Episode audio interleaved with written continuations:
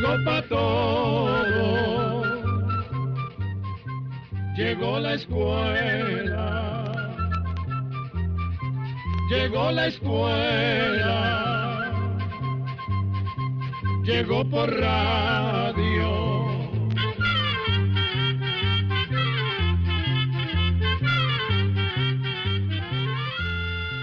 El Instituto Centroamericano de Extensión de la Cultura presenta su programa Oigamos la Respuesta. Compartiremos con ustedes las preguntas de nuestros oyentes y daremos las respuestas a sus inquietudes. Mándenos sus preguntas al apartado 2948-1000 San José, Costa Rica. También puede enviarnos sus preguntas al correo electrónico icq.org o encuéntrenos en Facebook como Oigamos la Respuesta. O llámenos por teléfono, código de área 506, número 2225-5338 o 2225-5438 ¿Qué tal? ¿Cómo están? Nosotros en el Instituto Centroamericano de Extensión de la Cultura, en el ICQ, estamos muy contentos de compartir con ustedes un nuevo programa de Oigamos la Respuesta, el espacio del Instituto Centroamericano de Extensión de la Cultura. Es un placer compartir con ustedes nuestro programa cuyo lema es Comprender lo comprensible es un derecho humano. Vamos a la primera consulta que nos hace el señor Marvin Antonio Mendoza Ríos, quien nos llamó por teléfono desde San José, Costa Rica. Dice don Marvin, leí en un artículo de Escuela para Todos sobre Abraham Lincoln que la mamá de Lincoln le enseñó a leer a sus hijos con la Biblia. Me gustaría saber más de esta historia. Oigamos la respuesta. Efectivamente, don Marvin, en el Amanaque Escuela para Todos de 1970 mencionamos este pasaje de la vida de Abraham Lincoln, que llegó a ser presidente y fue un gran luchador por la libertad de los esclavos en los Estados Unidos. En la época en que nació este famoso personaje, hace como 200 años, muy pocas familias de ese país podían enviar los hijos a la escuela. Además, la familia Lincoln se vio obligada a cambiar de lugar de residencia varias veces cuando Abraham estaba pequeño. Eso hizo que el niño, así como su hermana mayor Sally, solo pudieran asistir algunos meses a la escuela. Se cuenta que Nancy, la madre de Lincoln, era una mujer con poco estudio, pero sabía muy bien la importancia de la educación. Ella procuró que los niños tuvieran cerca a personas que les enseñaron a leer y a escribir en la casa. Como la señora Lincoln tenía una gran devoción por la Biblia, consiguió una para que los tutores o maestros de sus hijos la usaran como material de lectura. También se dice que esa época marcó a Lincoln de tal modo que ya siendo adulto y en su vida política, era capaz de citar pasajes bíblicos completos que memorizó en su infancia. Nancy Lincoln murió repentinamente cuando Abraham tenía nueve años. Su padre se volvió a casar con una mujer llamada Sara, que también estimuló a sus hijastros el amor por la lectura. Los historiadores dicen que, al igual que Nancy, Sara fue una figura muy importante en la vida de Abraham Lincoln lo trató como a sus propios hijos y le ofreció el amor, cuidados y estímulo que necesitaba. Ella supo reconocer lo especial y talentoso que era ese muchacho, quien un día llegó a ser un gran presidente de los Estados Unidos. Bueno amigos, ahora vamos a hacer una prueba de sonido. Bueno, no, es que es el nombre de la banda que se llama así, prueba de sonido, y que interpreta la canción Hacer nuestro el universo. Desde El Salvador escuchamos la siguiente canción.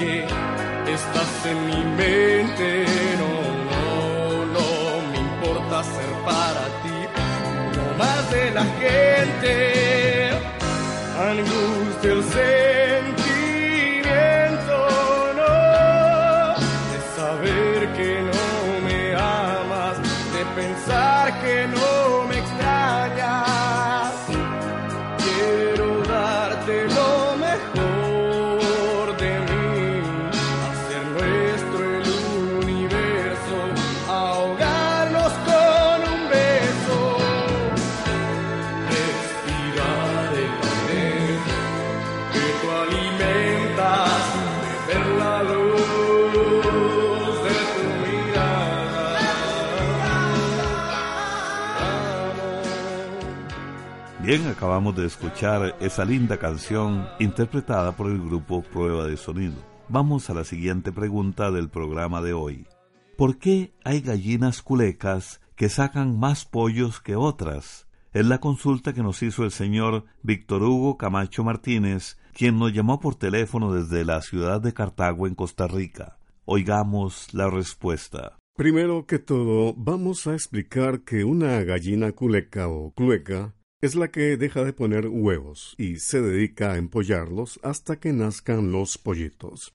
Este es un comportamiento que algunas gallinas tienen por instinto. Además, es algo hereditario en ciertas razas y puede aparecerles en cualquier momento. A las gallinas cluecas se las reconoce porque permanecen sentadas sobre los huevos y protestan y pican a quienes traten de acercárseles. Estas gallinas dejan de comer, mantienen erizado el plumaje y hacen un sonido característico que suena como cloc, cloc, cloc. Se dice que el tiempo caluroso aumenta las posibilidades de que una gallina se enclueque. Además, se aconseja dejar que los huevos se amontonen en algún lugar oscuro y cerca del suelo para que las gallinas se vuelvan cluecas. También se pueden poner huevos artificiales en el nido. Sin embargo, si la gallina no ha estado cerca de un gallo en los siete días anteriores a que se hayan puesto los huevos, esos huevos no estarán fecundados y no se convertirán en pollitos. Sobre este tema dicen los científicos que en muchas razas de gallinas la cloquera o instinto de empollar huevos se ha reducido mucho. La razón es que como hay más necesidad de producir huevos en grandes cantidades, los creadores han preferido incubar los huevos artificialmente y así mantener las gallinas poniendo constantemente. Comprender lo comprensible es un derecho humano. Ese es nuestro lema. El señor Uriel Jiménez nos envió la siguiente pregunta desde Costa Rica. ¿Cuál es la causa de que las mujeres padezcan de los ovarios? Oigamos la respuesta. Los ovarios son las glándulas sexuales femeninas. Como pasa con cualquier parte del cuerpo, en los ovarios pueden presentarse enfermedades. Las más comunes son las de quistes en los ovarios, el torcimiento del ovario y el cáncer de ovario. Ahora bien, es muy común que las mujeres sufran dolor de ovarios cada vez que les viene la menstruación, pero en realidad con los ovarios sucede algo muy curioso, no tienen sensibilidad así que no es posible que duelan. Lo que pasa es que como el dolor se siente en la parte baja del vientre o abdomen, muchas mujeres creen que el dolor viene de los ovarios. Pero esos dolores los producen otros padecimientos como la endometriosis, que es una inflamación del tejido que recubre el útero, la dismenorrea, que son cólicos o contracciones muy fuertes del útero cuando viene la menstruación, o bien por un quiste de ovario que se rompe o se tuerce. Los dolores en el vientre también pueden deberse a una inflamación de las trompas de falopio o por un embarazo ectópico, que es el embarazo que se forma fuera del útero o matriz. También se dan casos de ovulación dolorosa que ocurre cuando el folículo o bolsita que contiene el óvulo se rompe para que salga el óvulo. Al romperse, a veces hay un sangrado y esa sangre puede inflamar la membrana que cubre el abdomen por dentro. Ahora bien, según dicen los ginecólogos, la menstruación es algo normal en la mujer, pero el dolor no es normal. Si ocurre es porque algo no funciona bien. Si el dolor menstrual le impide a una mujer hacer sus actividades diarias y la obliga a guardar reposo y tomar medicamentos, es necesario que consulte con el médico. Por todo esto es importante que la mujer se haga chequeos con el ginecólogo desde que comienza a menstruar hasta más allá de la menopausia. Solo así se pueden descubrir problemas y darle solución a tiempo. Nicaragua es amor, pasión, romanticismo, cuido de la naturaleza. ¿Qué les parece si escuchamos una canción sobre el tema Días de Amar del grupo Guardabarranco? Que la disfruten. Vienen ya días de amar la casa que habitas, días de amar la tierra vegetal, flor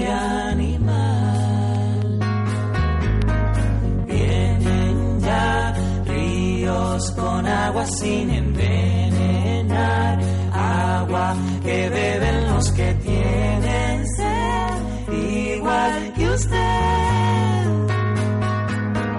Vienen ya bosques, pulmones de la gran ciudad, selvas que aroman en la oscuridad, noches de paz hacía falta la humanidad. No, no es natural que en el planeta tanto ande mal, que el hombre agreda al hombre, que el hombre agreda al animal, al vegetal.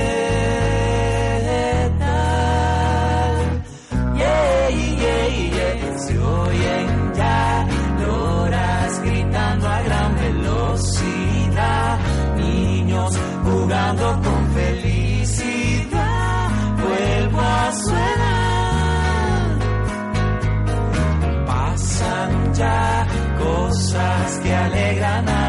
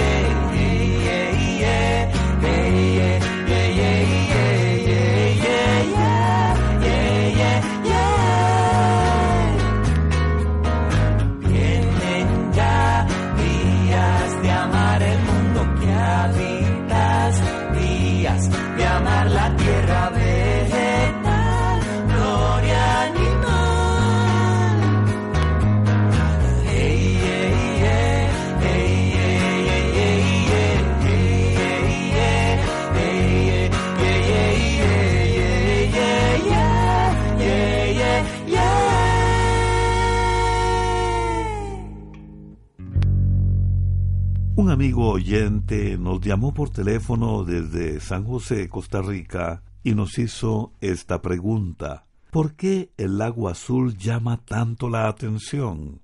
Oigamos la respuesta. Suponemos que la pregunta de este amigo oyente se refiere al lago azul que está situado en la región oeste de Rusia. Este lago llama la atención por el tono azulado o verdoso que toman sus heladas aguas, dependiendo de cómo las ilumina el sol durante el día.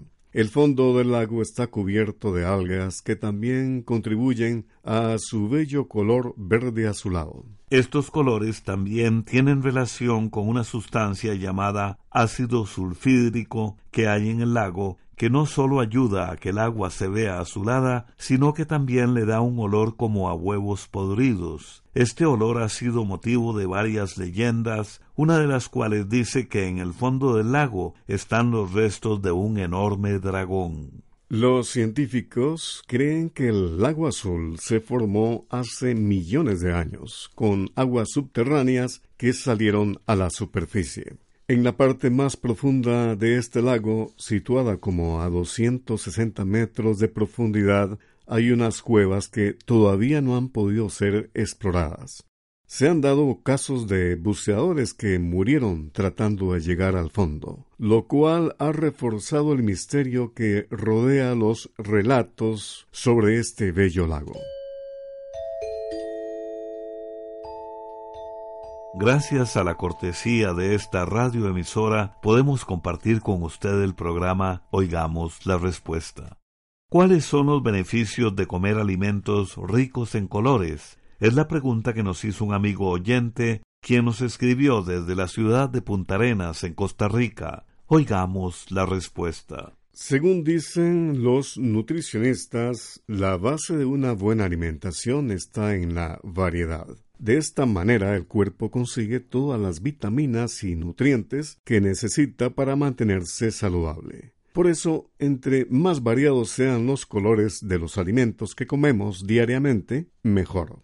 Cuando hablamos de colores, generalmente encontramos la mayor variedad en frutas y hortalizas. Sin embargo, esto no significa que se dejen de comer las carnes, los quesos y los huevos, que contienen mucha proteína, una sustancia muy importante para el organismo. Los colores básicos en la alimentación serían el blanco, verde, naranja, amarillo, rojo y violeta. Algunas personas dicen que hay que incluir en la comida alimentos de cinco colores distintos diariamente.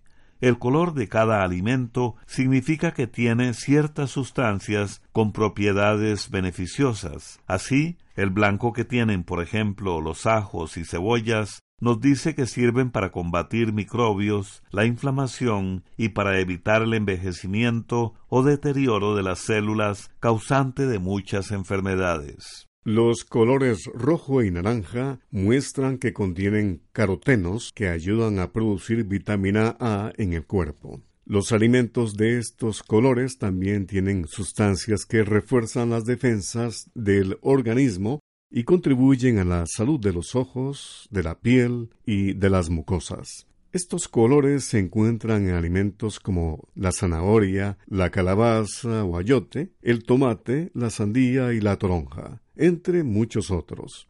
Los alimentos de color morado o violeta intenso como la mora, las uvas negras, las berenjenas y las remolachas tienen antioxidantes. Así se les llama a las sustancias que sirven para evitar daños en las células que podrían contribuir, entre otras cosas, a la formación de enfermedades como el cáncer. Los alimentos verdes como espinacas, brócoli, los guisantes o el aguacate ayudan a mejorar el funcionamiento del hígado y de la digestión. También sirven para prevenir el estreñimiento y las enfermedades del corazón, arterias y venas. Los amarillos, como el limón o los chiles amarillos, contienen mucha vitamina C que ayuda al cuerpo a combatir enfermedades. Además, otra cualidad de esta vitamina es que permite que el cuerpo absorba bien el hierro que hay en alimentos como las legumbres, la carne, los mariscos y los cereales integrales.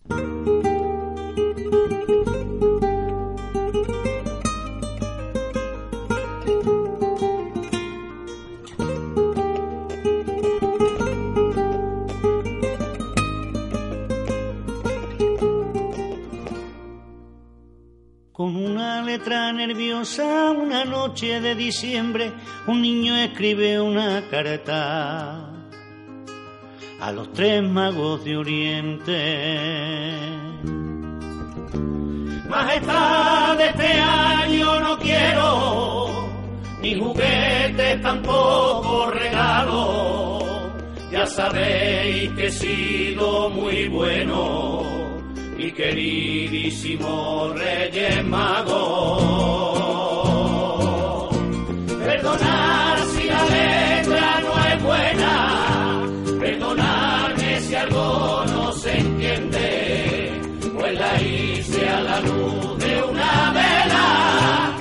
En casa ya todo se duerme.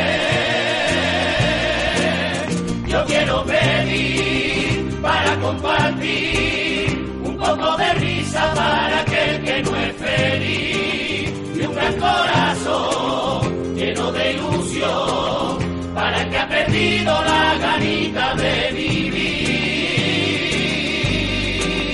y un poco de paz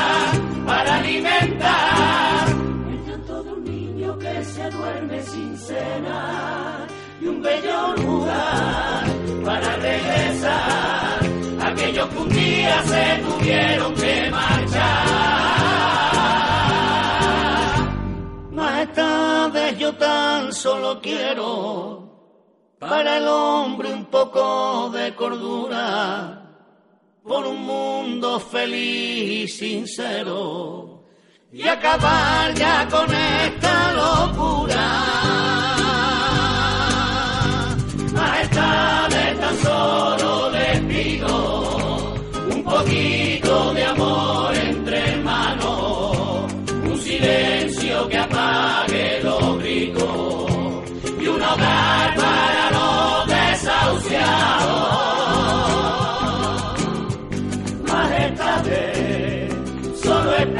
Recibo de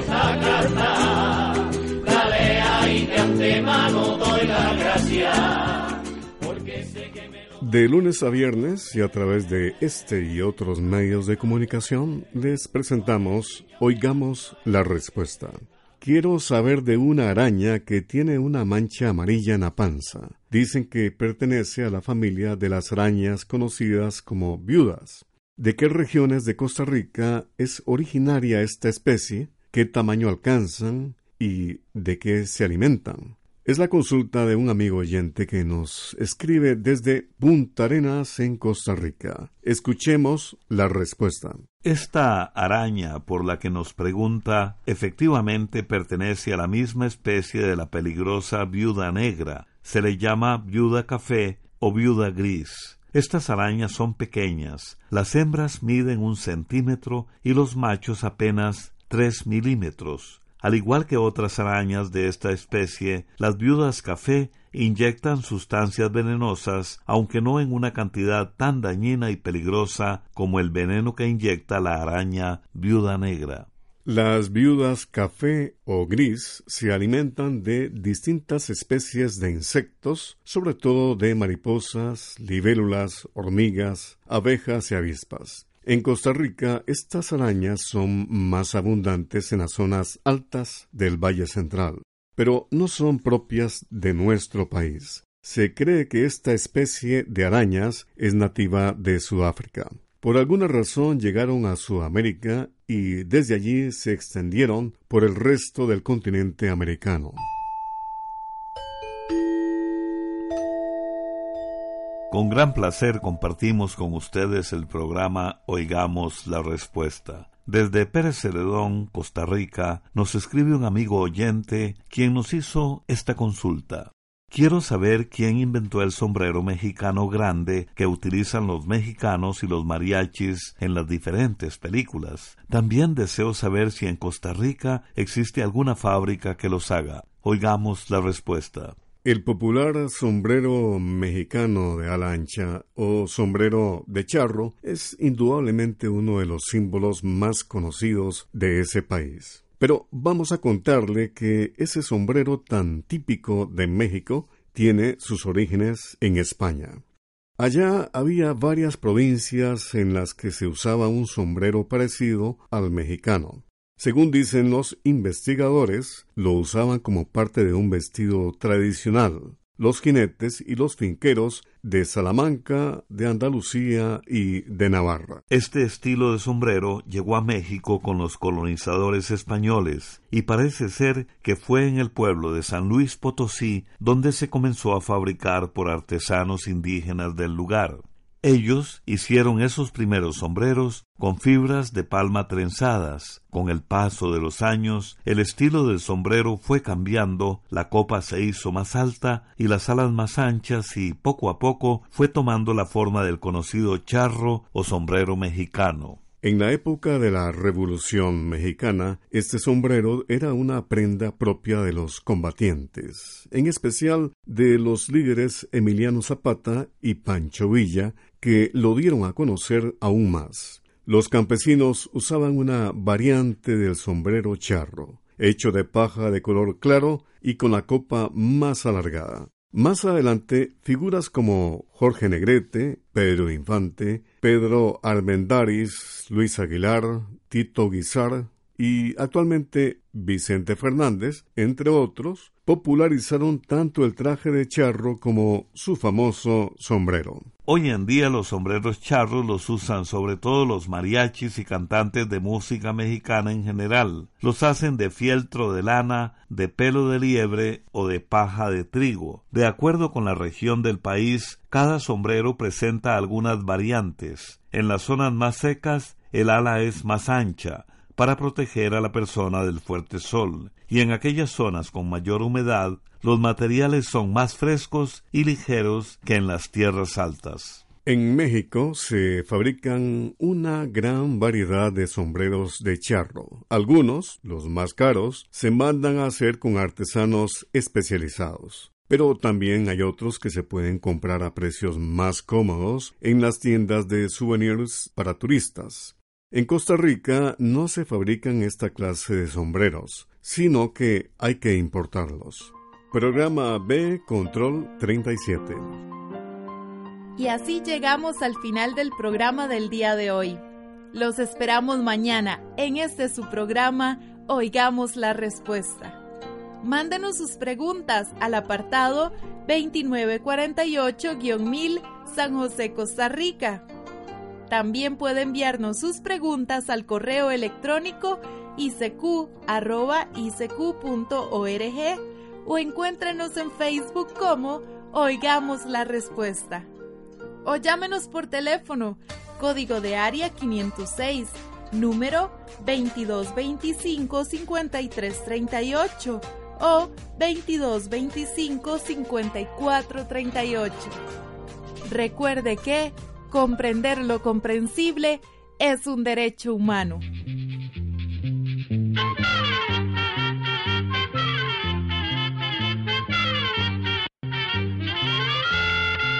Llegó el momento